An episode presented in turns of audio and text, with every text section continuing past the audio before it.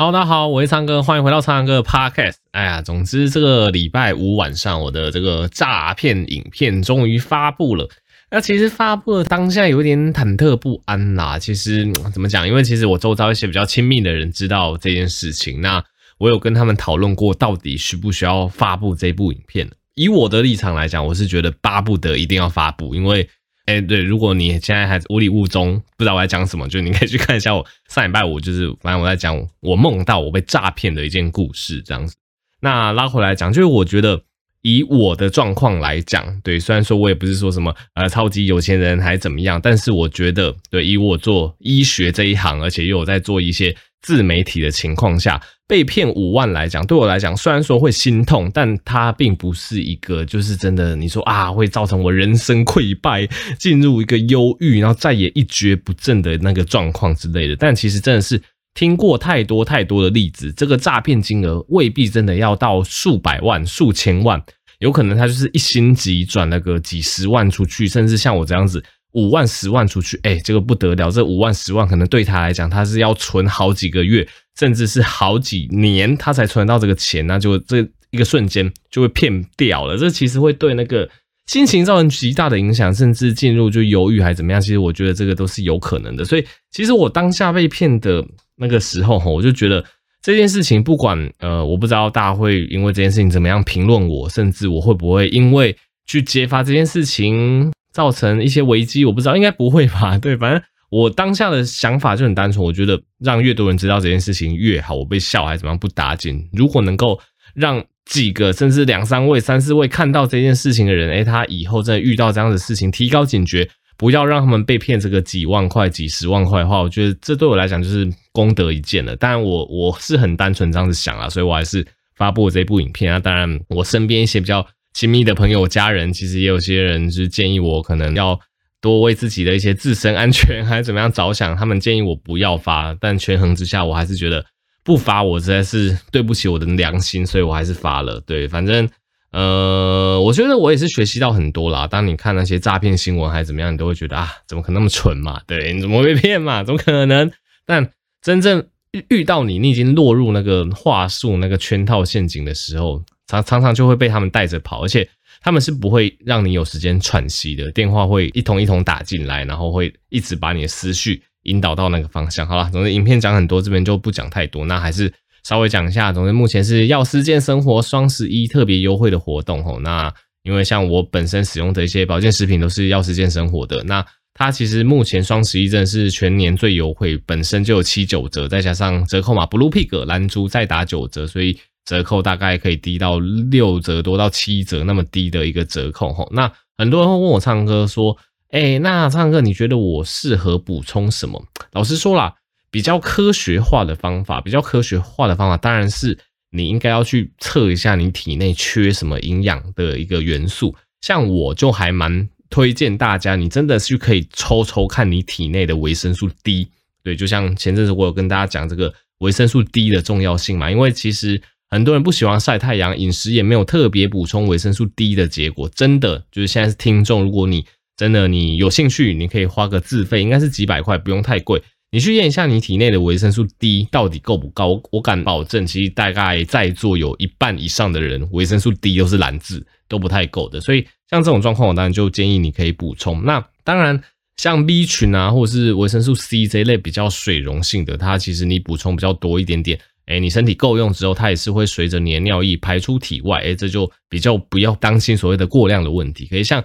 维生素 D 这类脂溶性的，那当然就是依照建议的剂量去摄取是比较好的。总之，如果你想要比较科学化的补充营养品，你当然是可以去抽身体的一些代谢指标啊。一些微量元素，不管是维生素的什么 B、B 级啊，或者是呃叶酸呐、或者是你体内的维生素 D 啊，这个你有兴趣，其实你都可以去查，你就可以知道你身体到底缺不缺。那如果说哎你不想抽血，然后你单纯吃这个保健食品，就觉得哎其实真的有一定的效果，有一定的感受，蛮多人是这样子的。那其实你就是持续吃，它对你身体也没有害处，这样子。好，那广告就先到这边。那接下来讲一下一个跟 医学好像有点有关，又好像有点没关的一个东西。大家最近知道这个脸书，它不是公司名称原本是 Facebook 吗？就是真的是脸书，然后它最近改成 Meta。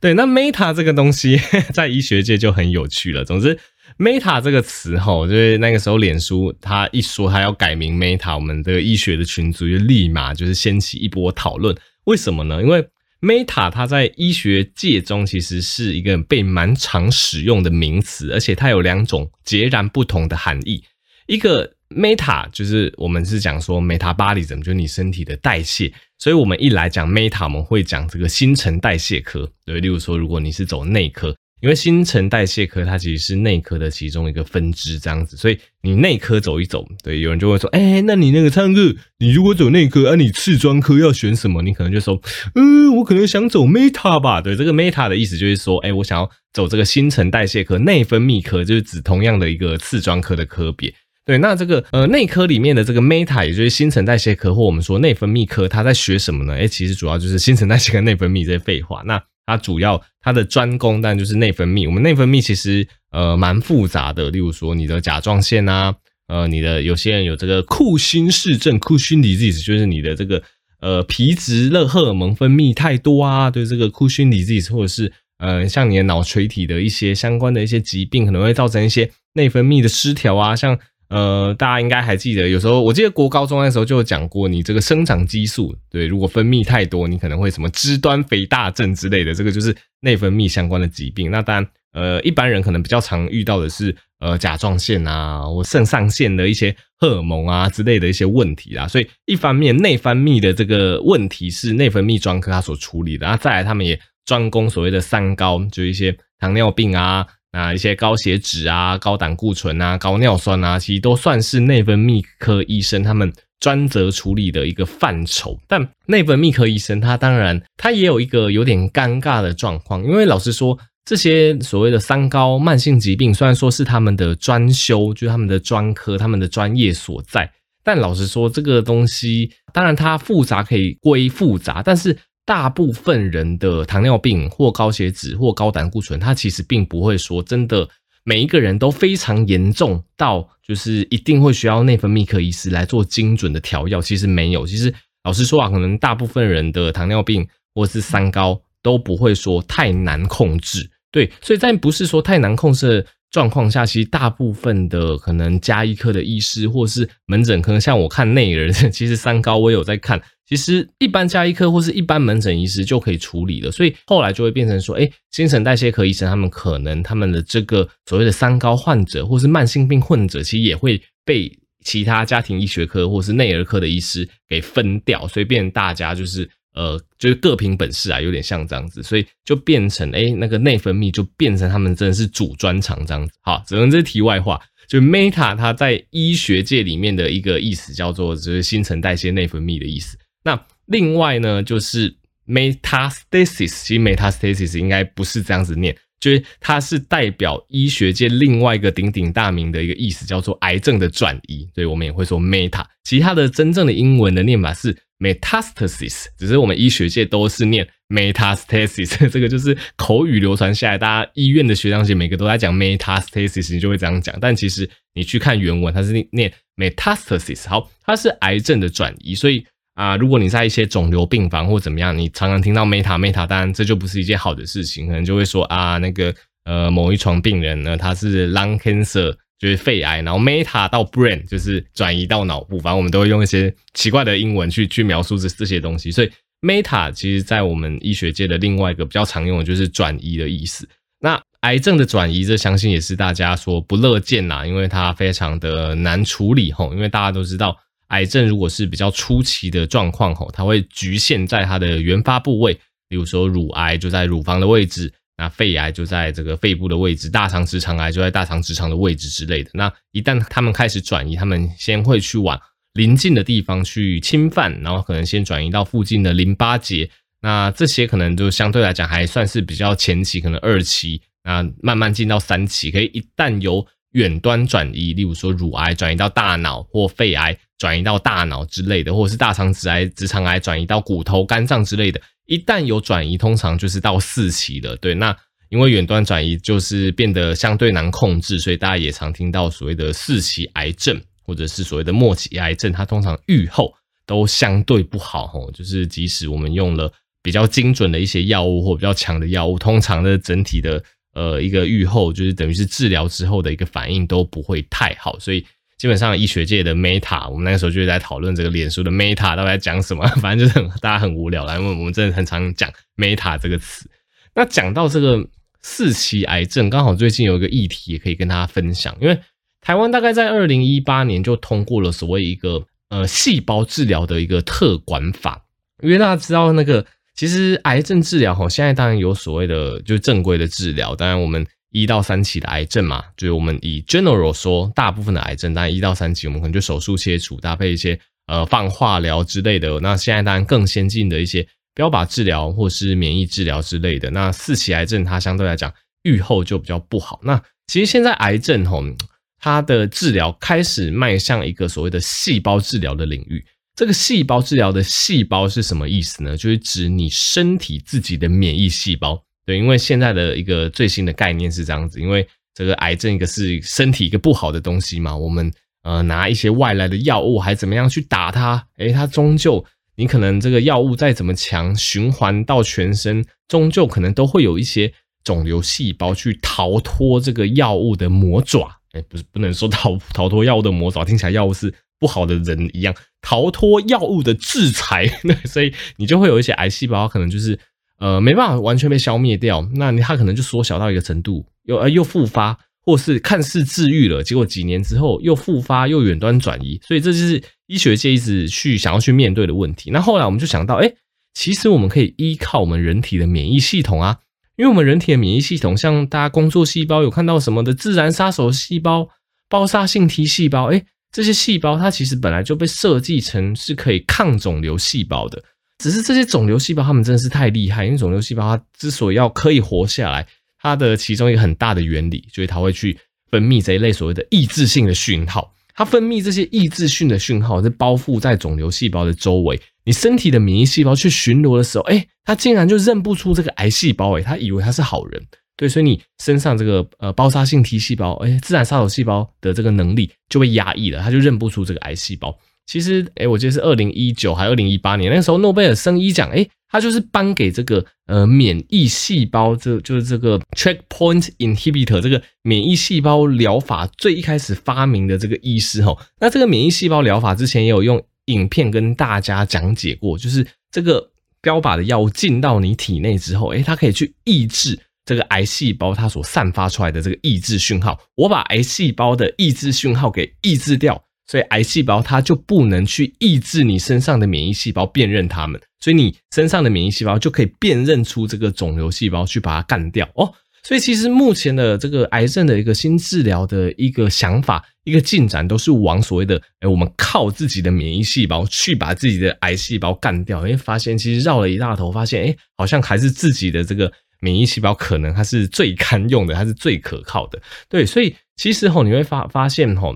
呃，现在越来越多人，或是有时候你会被一些所谓的免疫细胞储存的一个广告给打到。这个免疫细胞储存的意思是什么呢？因为大家也知道我们人体会老化嘛，我们人体会老化，像我现在三三十出头岁，我三十出头岁，我现在免疫细胞的功能可能是很旺盛的。但是等到我五六十岁，诶，其实我身体老化的缘故，我那个时候免疫细胞是可能个数还够，但是它已经因为大家也知道人体会老化，他那个时候的一些免疫功能还怎么样，已经不如这时候的我了。所以你会发现，诶，现在开始有人在推说所谓的免疫细胞储存，意思就是说，诶，像我现在三十岁，我先去抽几管血，把我现在的免疫细胞给冻存起来。那给冻存起来之后，因为现在大家也知道冻存那个细胞的科技很发达嘛，这个一冻存冻个十几二十年，其实现在已经有研究说，哎，那个细胞活性还是可以百分之九十五以上，还是怎么样的？那等到哎，可能未来几十年之后，我真的罹患癌症，哎，我现在冻下来的这个免疫细胞，说不定它就会变成一个最大的助手哦，因为我把我年轻的时候身强体壮的免疫细胞冻下来嘛，那再搭配。可能十几二十年那个时候的一个免疫细胞的改造技术，对，因为你你也知道，现在生技发展的非常快，或许十几二十年之后，我们可以非常精准的通过，就是针对每一个癌细胞，那我们就去看一下这些癌细胞它呃表面有什么可以辨识的一些抗原之类的，然后我们就去针对。我们的收集到的免疫细胞去做一个更改，去做就是让它去加强它，让你这个免疫细胞输回体内，它可以直接去辨识到这个癌细胞，把它干掉啊！讲起来真的是非常高级，但这就是其实目前科学家一直去努力研究，而且已经是有成果的一个所谓的免疫细胞疗法。对，所以你就会发现说，哎，越来越多人他好像选择在这个时候去做一个免疫细胞储存，有点像是为未来去买一个保险啦。对，有点是我去赌说，哎，未来这个技术真的可以很进步，所以我现在储存的这个免疫细胞就可以用得到。所以这也是呃，大家有时候会看到所谓的免疫细胞储存的广告，那它的概念大概就是这样子。那我以后可能也会做一个影片，针对这个技术再多做比较详细的分享，大家可以期待一下。好，那。呃，最近也是看到一个 我学长分享的贴文，还蛮有趣，可以跟大家讲一下。总之，我有一个学长，他在这个美国，对，他等于是已经移居美国了。对，那他其实他脸书还是会发一些中文的东西，我们可以看到一些非常有趣的事情。那大家也有看新闻，应该知道，其实美国现在 Pfizer 疫苗就辉瑞疫苗，他们已经下放到就是从五到十一岁的小朋友，其实可以打这个辉瑞疫苗了，这样子齁。对，然后那个时候。我这个学长他就分享一封很好笑的信，因为总之那个学校吼应该是小朋友的学校，小朋友学校要寄信通知家长说，哦，这个辉瑞疫苗已经开放六到十一岁喽，各位家长可以准备带小孩来打喽。然后他可能又想说啊，这个。呃，有些小朋友你可能是外国来的嘛，他可能想说啊，这个英文可能没有那么好，所以他们就一并把翻译的中文给附上，然后然后那个翻译的中文附上就翻得非常的好笑，他那个翻译的中文就是说，各位濒死体验家庭，我们的辉瑞疫苗。已经可以针对五到十一岁的小孩可以施打喽，就是那个濒死体验家庭，你看到你就会觉得毛骨悚然。什么叫做亲爱的各位濒死体验家庭，赶快来打疫苗？你不知道这个到底在烦什么？那后来就是因为我们就是网友嘛，我们在下面在推测说他那个濒死体验家庭到底是什么样的英文翻过来的？那大部分人就猜说他应该是讲 desperate family，就。Desperate 这个 Desperate Family 有点像是，因为 Desperate 很可以可以做很多翻译，有点像是等疫苗等到望穿秋水，等疫苗等到很绝望的那种感觉，就 Desperate Family 之类的。那结果脸书一侦测，或者是这个信件一侦测，就把它翻成这个濒死体验家庭，你就觉得很可怕啊。总之，呃，五到十一岁开始下放就可以打这个疫苗的。那以儿童感染新冠肺炎来讲，其实儿童相对来讲。比较不是那个新冠肺炎的高危险群，但是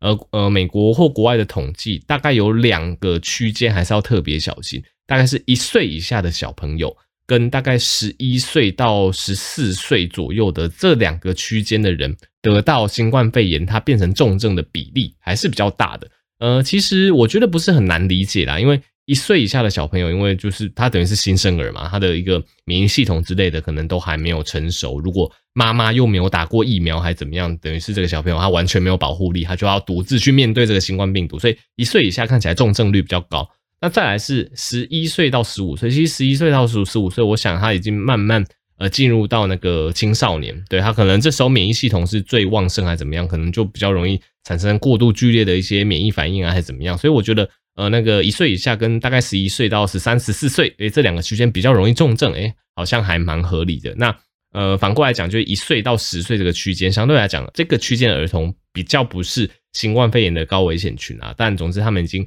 开始下放这个儿童打新冠肺炎疫苗。我想之后台湾大概跟着这个临床试验的结果，也会慢慢开放后。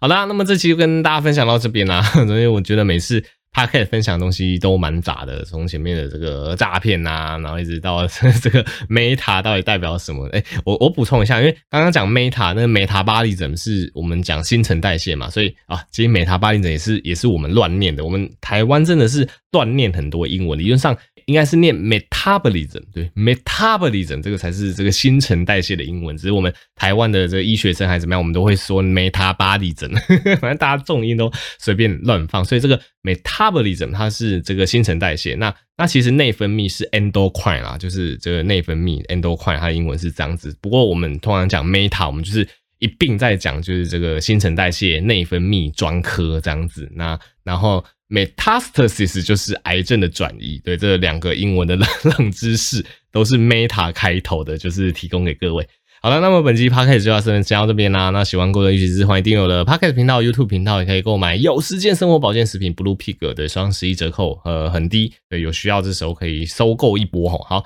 那我们就下集再见喽，大家拜拜。